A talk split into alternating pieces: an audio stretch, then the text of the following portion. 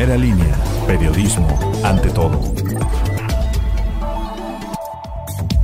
Hoy es miércoles 5 de mayo, soy Hugo de la Cruz Sánchez, este es el podcast de primera línea. Entre austeridad, medidas sanitarias y otros hasta con banda de música para ambientar, fue como iniciaron por lo menos cuatro de los 11 candidatos a la presidencia municipal de Tehuacán sus campañas electorales con miras al 6 de junio. Tras la intervención por parte de la Policía Municipal de Tehuacán, lograron detener a tres sujetos que realizaban detonaciones con arma de fuego. El aseguramiento fue sobre la calle Exvía Esperanza y calle San Agustín de la Inspectoría de San Vicente Ferrer. Los ahora detenidos responden a los nombres de Eutiquio de 51 años, Daniel de 28 y Juan de 24 años de edad. Algunas cámaras empresariales del municipio de Tehuacán exhortaron al edil suplente Andrés Artemio Caballero López para que solicite licencia a su cargo, ya que busca reelegirse, pero sin dejar la presidencia en turno.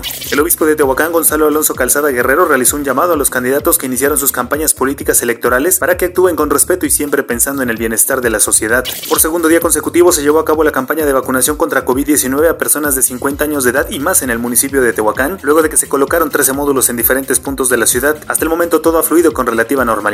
Luego de que el Instituto Electoral del Estado cancelara el inicio de las campañas para el 4 de mayo, dicha acción tomó por sorpresa a varios candidatos. Tal es el caso de Juan Romero Flores, el candidato del Partido Verde Ecologista de México a la presidencia de Tehuacán, quien incurrió en un acto anticipado de campaña, lo anterior luego de que publicara una foto en sus redes sociales pidiendo votar por él el 6 de junio, esto a pesar de que no estaba permitido. Únicamente daños materiales dejó como saldo el impacto entre una urban y un automóvil particular. El accidente fue registrado sobre la avenida Independencia Poniente y calle 10 Sur. Con golpes y raspones en varias partes del cuerpo resultaron tres mujeres luego de ser embestidas por una motoneta. Los hechos se registraron sobre la avenida Independencia y calle 7 Norte. El dólar se compra en 19 pesos y 94 centavos y se vende en 20 con 36. La temperatura ambiente para este día es de 31 grados centígrados en la máxima y 15 en la mínima. Para más información visite primeralinea.com.mx y en Facebook Primera Línea y Primera Línea Tehuacán. Que tenga un excelente día.